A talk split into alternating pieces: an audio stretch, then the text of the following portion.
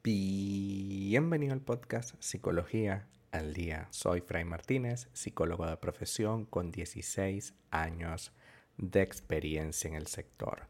Como pudiste ver en el título de este episodio, hoy vamos a hablar un poco acerca de ¿estás siendo exigente con tu pareja o demasiado exigente con ella o con él? En las relaciones de pareja, las expectativas son uno de los elementos que más presiona a ambos a sentirnos o no satisfechos en una relación. Sin embargo, si estas expectativas no son realistas, es decir, yo pretendo tener una pareja perfecta que no se equivoque para nada, lejos de eh, condicionar esta relación para que mejore, ¿no? Porque bueno, vaya, no hay problema de que tú quieras que las cosas que hoy están bien mejoren.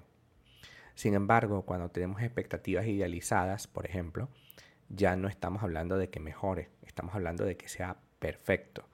Y esa categoría perfecto no existe.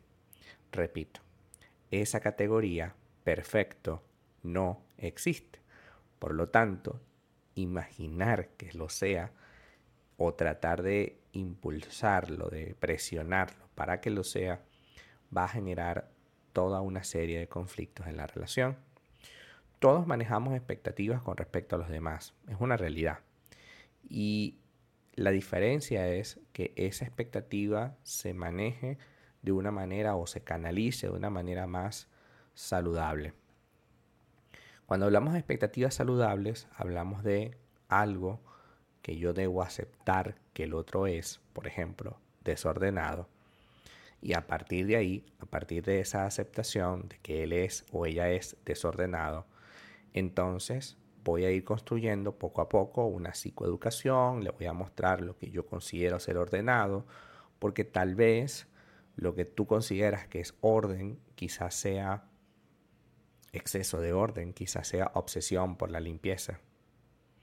Y eso tampoco está bien y eso también tienes que revisarlo, porque al final nuestra pareja con su desorden, quizás te está mostrando que eres demasiado escrupulosa con ese tema o escrupuloso.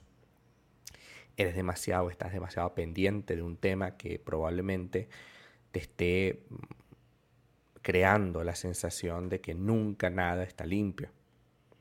Y eso tampoco está bien. Entonces, ¿cómo se puede determinar si somos exigentes excesivamente con nuestra pareja. Algunos elementos son, te resultan más importantes los errores que los aciertos. Cuidado. Tienes que tener en cuenta que pensar únicamente en los errores que comete tu pareja y hablarlo y decirlo, solamente eso, va a generar una ruptura en la comunicación y va a hacer que tu pareja esté todo el tiempo a la defensiva porque quien soporta entrar a un juicio constante, quien soporta que su pareja le esté diciendo todo el tiempo, mira, aquí hay un fallo, aquí hay otro fallo, aquí hay otro fallo.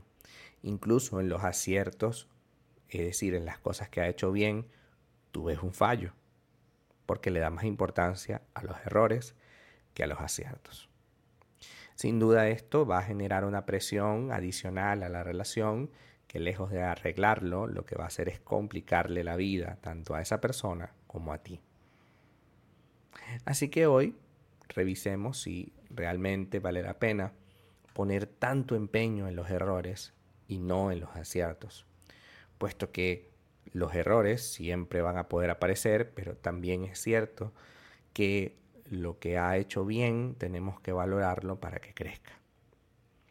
Segunda sientes siempre que mereces más. Esto tiene que ver con lo de arriba, de los aciertos y los errores, ¿no? Entonces tú dices, mira, eh, esta persona me dio eh, cinco cosas, ¿no? De las cosas que yo les pedí, me dio cinco cosas. Pero yo quiero seis. de limpió toda la casa, pero yo quiero que limpie también el patio. Limpió el patio y la casa, pero yo también quiero que bote la basura. En algunos momentos eh, ocurre que tienes la sensación de que mereces algo más. Y en un principio esa sensación puede parecer muy lícita, muy, muy lógica e incluso muy, muy real, ¿no? Te lo mereces. Ciertamente todos merecemos estar un poquito mejor y merecemos un poquito más siempre, pero eso es una sensación para tu pareja de vacío, de una exigencia que nunca tiene asidero, que nunca tiene una realidad y por supuesto eso se va a sentir como que nunca se satisface la cosa.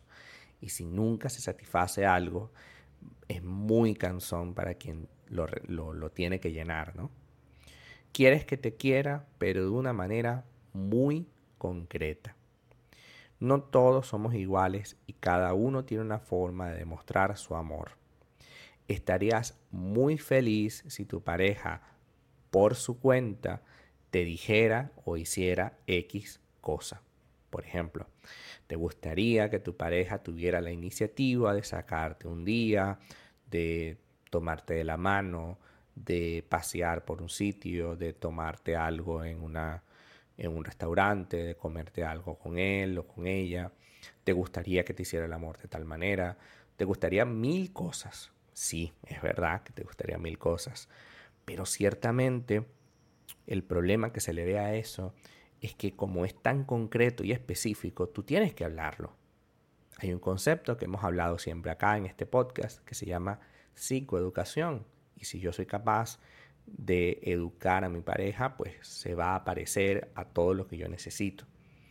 Sin embargo, cuando tú pretendes que te quieran como tú quieres, es decir, de una manera muy, muy específica, pero no lo hablas, lo que va a ocurrir es que te vas a sentir insatisfecha, se lo vas a decir, pero no vas a querer comentarle por qué. Y entonces esta persona va a ir a ciegas y esa sobreexigencia va a ser demasiado difícil de superar. Así que entendamos que la sobreexigencia es terrible para la relación y que el otro no está aquí en este planeta para, para, eh, para llenar tus vacíos. Tus vacíos son tuyos y tienes que trabajarlo tú. Tienes que entender que son tuyos, es tu problema, es tu situación y tienes que resolverla.